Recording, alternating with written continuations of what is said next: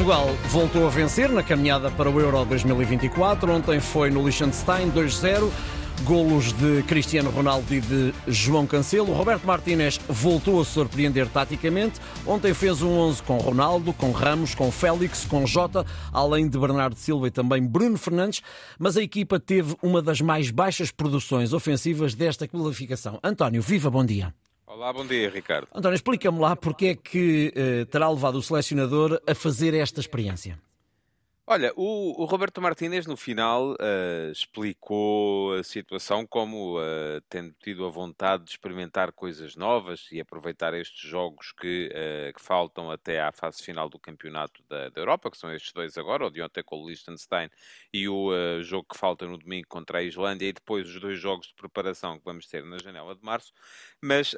Um, a vontade dele seria a de experimentar coisas novas nessas alturas. Mas eu, eu, eu, tenho alguma dificuldade em entender as razões que o levam a experimentar coisas que depois não serão postas em prática, porque não vamos ter jogos nem contra adversários tão frágeis como é esta equipa do Liechtenstein, provavelmente uma das mais uh, frágeis equipas do mundo, uh, nem uh, esta situação pode ser repetida. Mas só para enquadrar quem não viu o jogo ou quem começou a ver e desistiu a meio, porque aquilo foi tão Uh, foi tão redutor que de facto não, não apetecia grande coisa.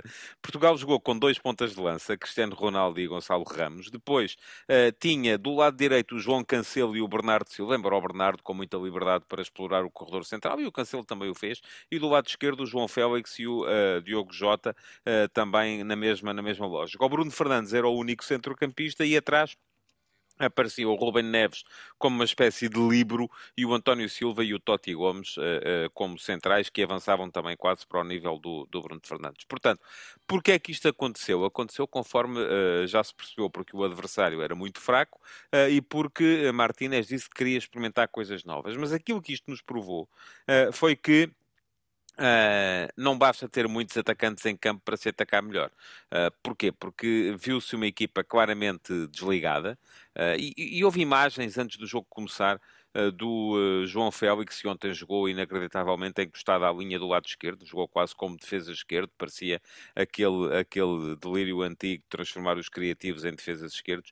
Um, imagens do João Félix com o Diogo Jota a uhum. conversarem e a apontarem para o campo e a tentarem mostrar onde é que eu vou jogar, onde é que tu vais jogar, porque ninguém sabia muito bem uh, o que é que tinha que fazer. E é normal que assim aconteça, porque vamos lá ver, as seleções nacionais uh, treinam durante dois dias antes de jogarem e os jogadores têm que ser Uh, são muitas vezes confrontados com planos que se vão mantendo uhum. uh, durante muito tempo, precisamente devido a essa incapacidade de transformar a seleção num laboratório permanente de adaptações e de inovações. Uhum. Uh, ora, é, é, é, isso, essa maleabilidade uhum. tática uhum. que o Martinez está a querer trazer para a equipa, que, se, que, corre riscos de a, de, a, de a perder um bocadinho, porque estes jogos têm que ser aproveitados para agilizar aquilo que na verdade vai ser, vai ser posto em prática. Ontem Portugal uhum. apareceu com muita gente à frente da linha da bola, com uhum. pouca gente uh, com condições para encarar o jogo de frente, para organizar, uhum. para criar.